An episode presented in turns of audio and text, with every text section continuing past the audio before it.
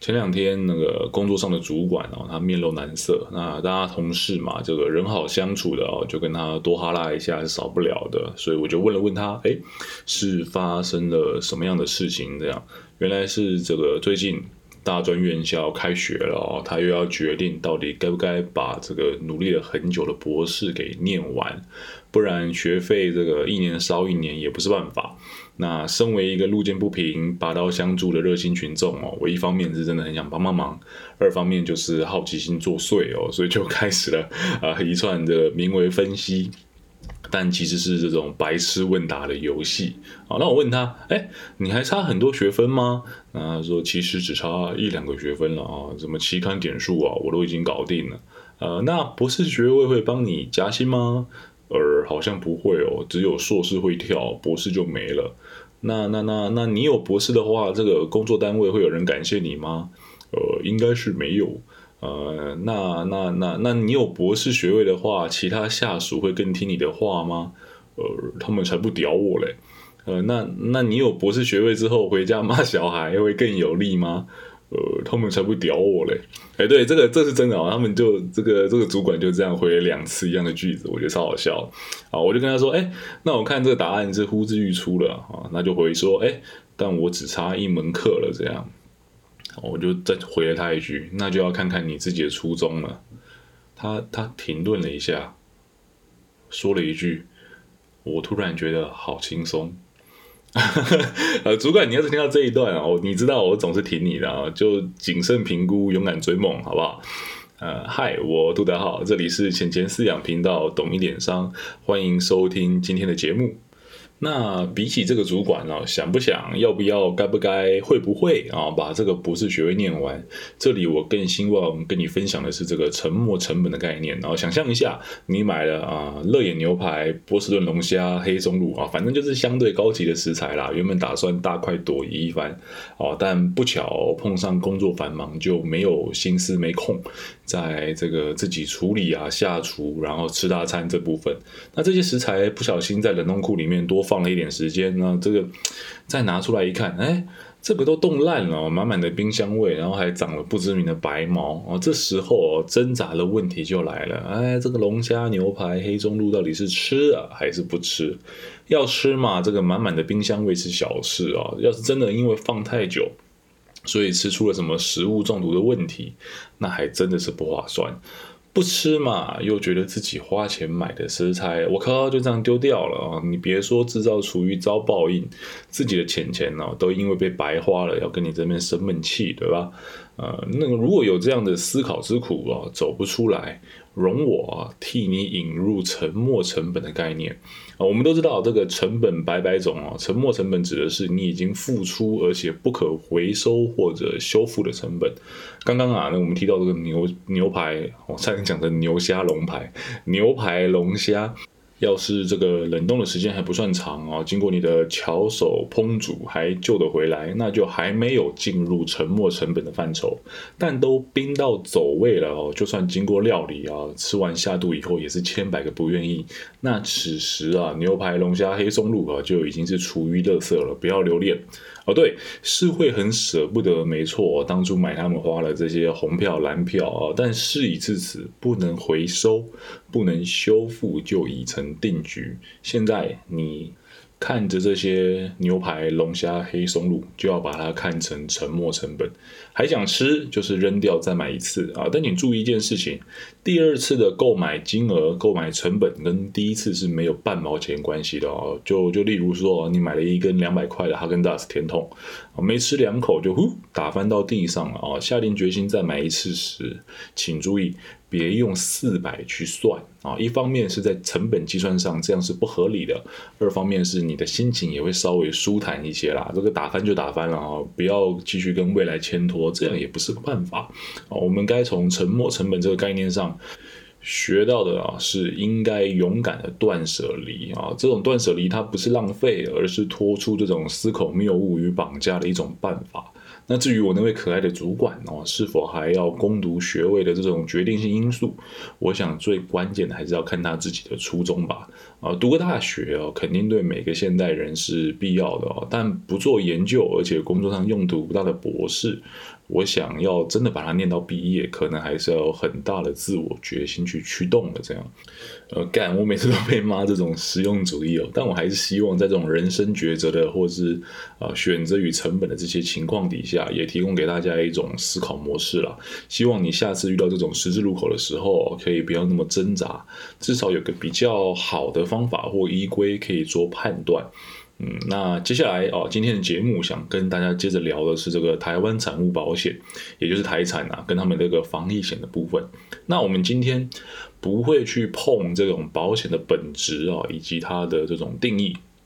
我们单就这个台产家的这个防疫险来做点闲聊，因为最近的新闻啊，总是写着，哎呀呀，我们这个台产要赔钱了，让我看了觉得有种，诶带风向的感觉。我想提供一点我的观点，来均衡一下这些跟风的新闻。那先来讲讲这个背景故事哦，等等拆分解析起来，大家才不会无傻傻。呃，二零二零年嘛，这个全球疫情正热。台湾基本上啊，还是个悠哉悠哉的桃花源哦。那在二零年底，呃，十二月二十二号，台产推出这个防疫保单这样的产品哦，我靠，卖爆啊！真的，这个我猜以去年这个台湾的防疫功力哦，一开始台产高层一定是笑嘻嘻哦，数钱数到手软。呃，但随着越卖越多，发现哎，苗头不对哦，我这样要是疫情真的炸开了。台产也就跟着炸了哦，大约是在一个月后的二一年的一月二十五号，呃，紧急停卖该产品啊，所以从二零年底十二月二十二卖到二一年的一月二十五号，大概卖了一个多月这样。嗯，对了，那停卖是停卖了，没错，但审核的速度跟不上这个火热的程度。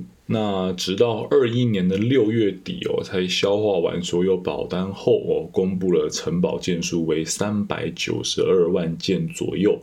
那以台湾人口两千三百五十七万来算啊，大概就是每六个人有一个人买了台产的防疫险。啊，那提供大家几个简化的数字作为参考啊，五百的这个防疫保单，是你只要被开立书面的隔离通知哦，便可以申请最高十万的保险补偿金。啊，那这种隔离通知，不管是你在居家隔离啊，或者被抓去的这个防疫旅馆隔离都算。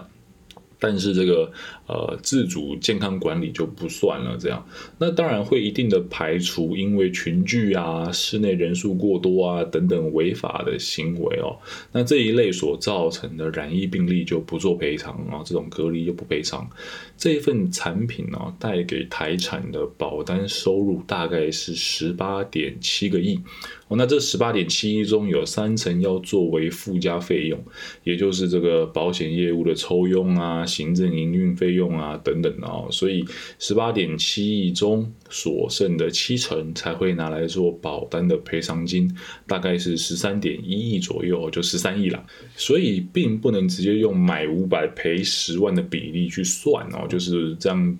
除一除，你就可以得到就是两百个保护可以 cover 一个保护出保这样子，呃，不是，你要算的是两百八十五个人才能 cover 一个保护出事啊，而且这份保单呢为期仅仅一年哦，所以大概到二零二二的一月二十五号，就所有的保护都会失效了。那这个日期一过，你再染疫哦，再隔离，抱歉，你就是自求多福。哦，那我们略略介绍了一下台产这个五百防疫神险的背景呢，以及相关数据以后，接下来我要稍稍的吐槽一下这份产品啊。首先是第一个部分，没有什么是这种保险精算会算出来五百跟十万这种一翻两瞪眼的数字，只要是保险哦，出现太多个零或者整数整的太明显，就只有两种可能。